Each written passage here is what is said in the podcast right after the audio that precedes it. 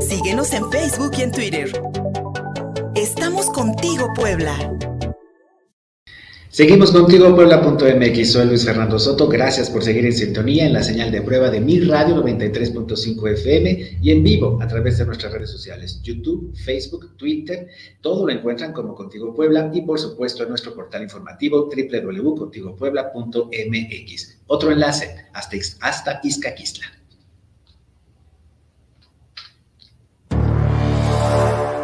Entrevista.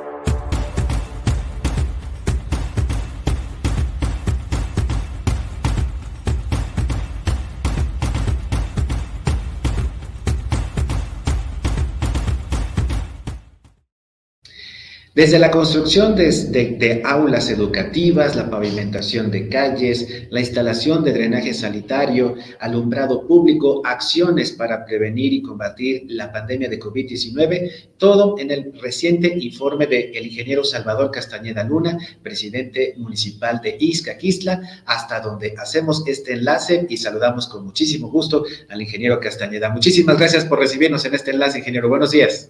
Buenos días, Fernando. A mí me da mucho gusto saludarte. a tus órdenes, aquí estamos. Recientemente rindió su tercer informe de gobierno, ingeniero, ¿y qué obras y servicios podría destacar que se realizaron en este último periodo del trienio? Y también un poco repitiendo lo que, eh, de lo que hablábamos en la entrevista pasada con la alcaldesa saliente de Tepeji de Rodríguez, en este marco de pandemia y de recortes presupuestales graves para todos los municipios del país. ¿Cómo se enfrentó esa situación y cómo lograron hacer estas acciones y obras y servicios? Pues fíjate que, en efecto, eh, recordarás que en alguna entrevista anterior te comentábamos que heredamos un municipio muy desatendido eh, y tuvimos que invertir mucho en mantenimiento. Y el recorte, del, por ejemplo, del ejercicio anterior, del segundo informe, ahora representó eh, dos millones menos, uno en participaciones y otro en obra pública, en términos generales. Eh, pero a pesar de eso y con la pandemia, hicimos obras yo, un reto que nos planteamos es que aquí en la cabecera municipal, en el municipio, era una demanda muy antigua, muy sentida, que era la construcción de un nuevo edificio de la presidencia municipal. Eh, realmente no tenía un palacio municipal.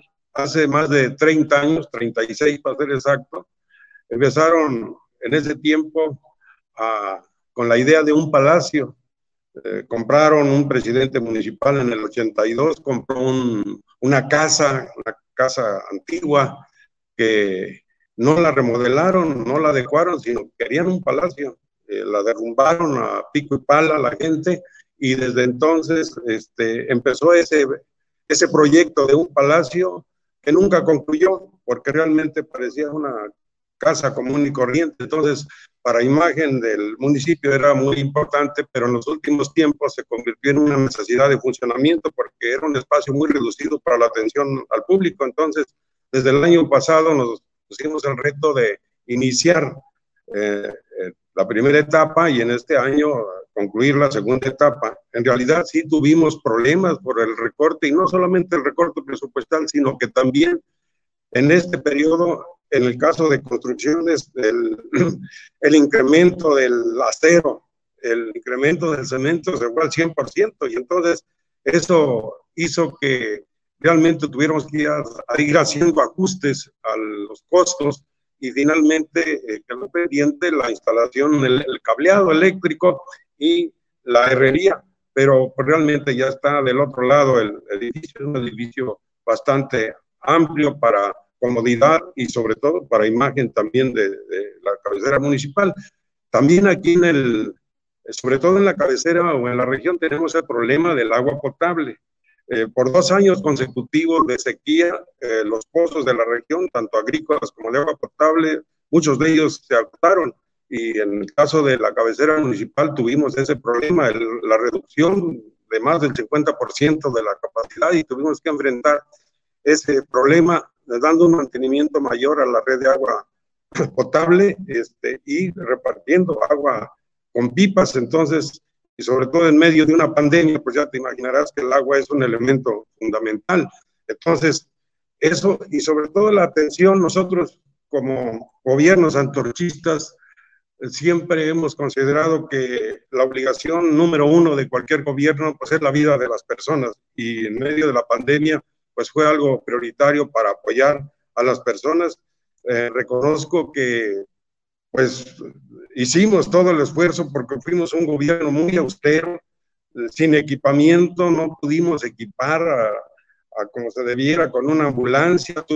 tuvimos hicimos muchas gestiones para que se nos apoyara con patrullas, con cosas, pero nada de eso tuvimos, entonces lo tuvimos que enfrentar aquí como pudimos, este, atendiendo a los enfermos, apoyándolos para medicamentos, para estudios, etcétera, para gastos funerarios, porque hubo decesos, etcétera. Entonces sí, fue difícil, pero a pesar de eso hicimos obras en todas las comunidades durante los tres años y eso lo reconoce eh, la gente porque allí están las obras y aquí en la cabecera todavía tuvimos que ampliar este año, último año, el drenaje, la luz, del, el, alumbrado público, hicimos ampliaciones de eléctricas y de agua potable.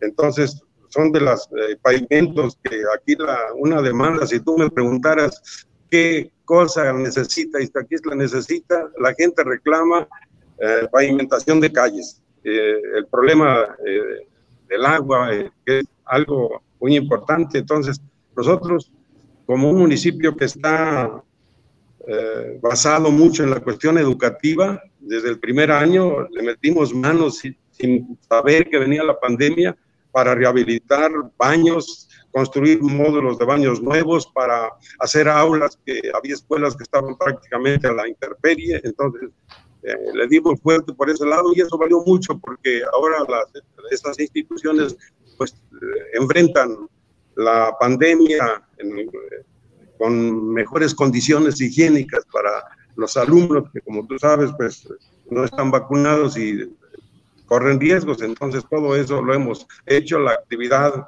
también económica aquí del municipio se basa mucho en los servicios, tuvimos que, llegamos al grado de tener que cerrar el mercado cuatro o seis semanas para tratar de controlar y que la gente se adecuara a las nuevas condiciones. Entonces, pues ahora sí tuvimos que atender varios problemas a la vez, hacer obra con lo poco que tenemos, atender las necesidades de, de salud de, de, las personas y darle mantenimiento a las instalaciones que, como el agua potable, que el drenaje, etcétera, que era muy frecuente, este, Fernando.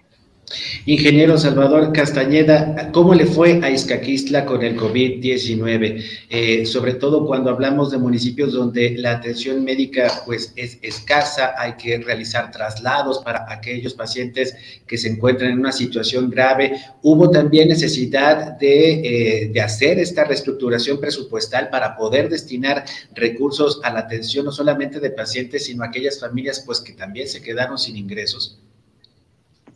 Sí, mira, en, aquí a Izcaquistla, en relación de, contagios, pues sí hubo, eh, nosotros estamos en un punto donde hay mucha movilidad eh, para Tehuacán, para Catlán, para eh, la zona de Tepeji, hacia la capital, para otros municipios como Juan N. Méndez. Entonces, hay mucha, es como que es un lugar, digamos, de concurrencia, y entonces esa movilidad eh, eh, trajo como consecuencia pues, muchos, muchos contagios. Y aunque contamos aquí con un hospital que está más o menos equipado, pero no hay personal ni medicamentos, nunca se habilitó como COVID, eh, a pesar de, de eso, lejos de, de, que se activara el hospital para la atención, realmente, al no ser COVID, como que decían, no es nuestro tema, y realmente fue un problema tener que hacer traslados a, otras personas en lo que eh, pudiéramos.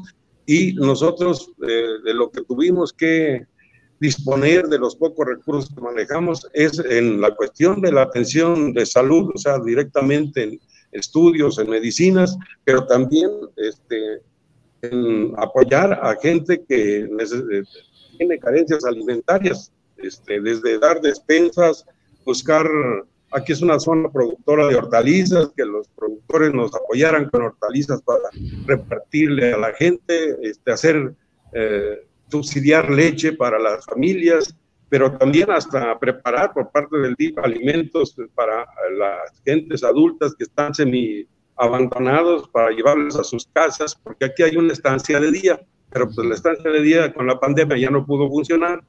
Eh, y de pilón nos quitaron las despensas para eso, porque ya no funcionaba la estancia de día, pero el problema estaba ahí con la gente y sí tuvimos nosotros que elaborar alimentos para llevarle a la gente a sus casas todos los días. Entonces, esto, pues, un esfuerzo muy grande que en medio de la pandemia y de este compromiso de hacer un palacio, realmente una obra muy, muy grande para el municipio. No hay otra obra más grande en muchos municipios de, esta, de este tamaño, de esta naturaleza, de entre 8.000 y 9.000 habitantes. Entonces, eh, sí fue realmente un, una hazaña que hicimos, tratar de eh, utilizar de la mejor manera los recursos a, este, a favor de la gente, ¿no? Entonces, eh, ese es el compromiso, esas son las acciones que nosotros este, desarrollamos en, en medio de la, de la pandemia. Ingeniero Salvador Castañeda, eh, con este trabajo que se realizó en tres años aquí, allí en, Izcaquisla, ¿se puede demostrar que no era necesario hacer, estos recortes presupuestal, presupuestales?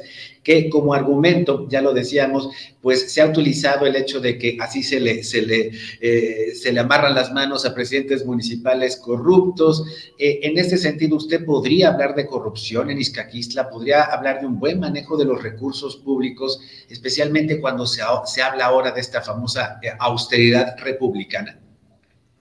Sí, mira, yo te he de decir, eh, has de saber que de nuestra parte hemos sido gente que ha estado del otro lado, es decir, encabezando la lucha social de la gente. Y ahora que tuvimos la oportunidad y la confianza de la gente para eh, hacer uso de este instrumento que es el recurso público de la presidencia municipal, no te imaginas la ambición de hacer cosas que estaban allí muy rezagadas, de tal manera que eh, yo siempre consideré que todo el equipo, desde el INPE hasta los funcionarios cercanos, este, hicieron un gran esfuerzo porque, por ejemplo, en términos de, de salarios, es, es, una costumbre que yo conozco por aquí, que entra un presidente municipal, lo primero que hace es subirse el salario, subir a los regidores, etcétera e incluso a veces ciertos conflictos internos por esa ambición de que ganan más, porque si no, no te aprobamos la,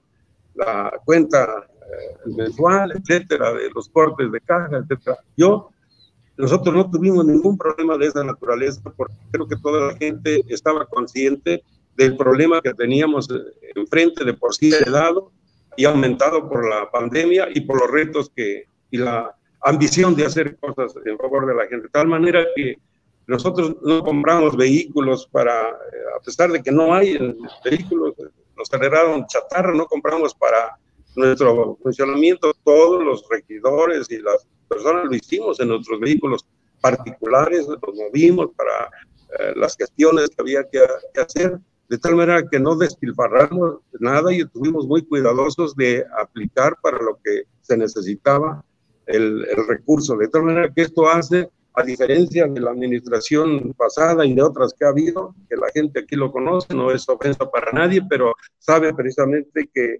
no hubo en otras ocasiones obra pública y que no y que luego se sabe, ¿no?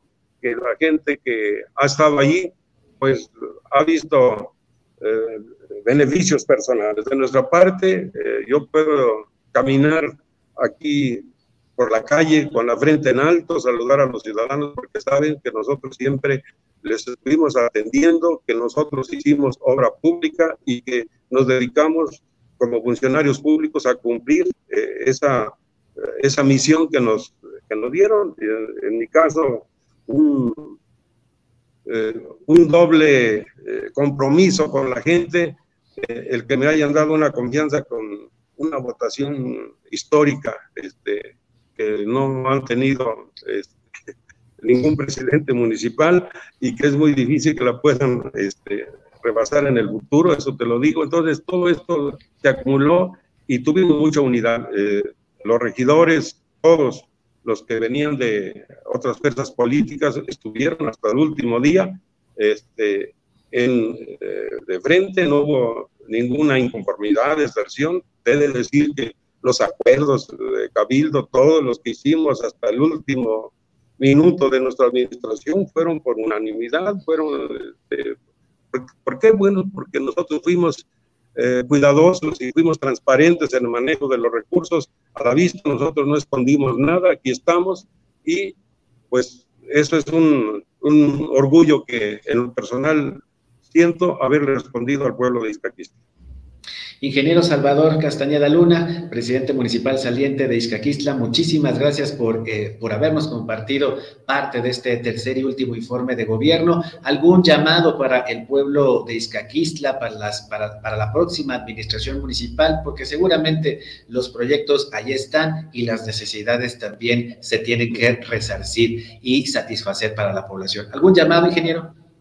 Sí, cómo no. Eh, yo siento que la población eh, tiene la, la, inquietud de qué va a pasar. ¿Por qué? Porque desgraciadamente aquí en Izcaquistla, eh, las eh, administraciones emanadas de nuestras filas siempre ha resultado que a la siguiente es de otras fuerzas políticas. Ha habido alternancia, pues, y esa alternancia no ha funcionado. Entonces, eso ha pasado ya varias veces. Entonces, ahorita, eso es lo que la inquietud que tiene. Yo les he de decir a los iscatecos que nosotros nunca le hemos apostado al fracaso de ninguna administración. ¿Por qué? Porque si luchamos por el bienestar, por el desarrollo de los pueblos, de la gente, no podemos apostar al contrario. Queremos que se atiendan las cosas. Eh, quedaron muchas cuestiones pendientes por esos rezagos, sobre todo del año de la administración pasada, que fue casi cinco años. Eh, imagínate, prácticamente lo que implican dos administraciones normales y hubo mucho rezago, la gente lo sabe. Entonces nosotros le deseamos éxito a la nueva administración que atienda y siempre hemos pensado que lo que abona alguien según sus circunstancias, pues debe de, de superarlo. Yo he de decir que a nosotros nos tocó un periodo difícil, difícil, en cuestiones presupuestarias, en cuestiones de la pandemia y por las condiciones en que heredamos el municipio, ¿no? Y entonces, bueno, ojalá y el gobierno del estado apoyara este, más al municipio. Se necesitan ambulancias, se necesitan patrullas, se necesitan recursos para abatir los rezagos que, que se tienen, ¿no? Y ojalá que eso viera, porque finalmente si a esta administración le va bien, nos va bien a todos. Eso es lo que nosotros pensamos y a eso le, le apostamos. De tal manera que pues en, buena hora y adelante este, a la nueva administración, que es lo que nosotros esperamos.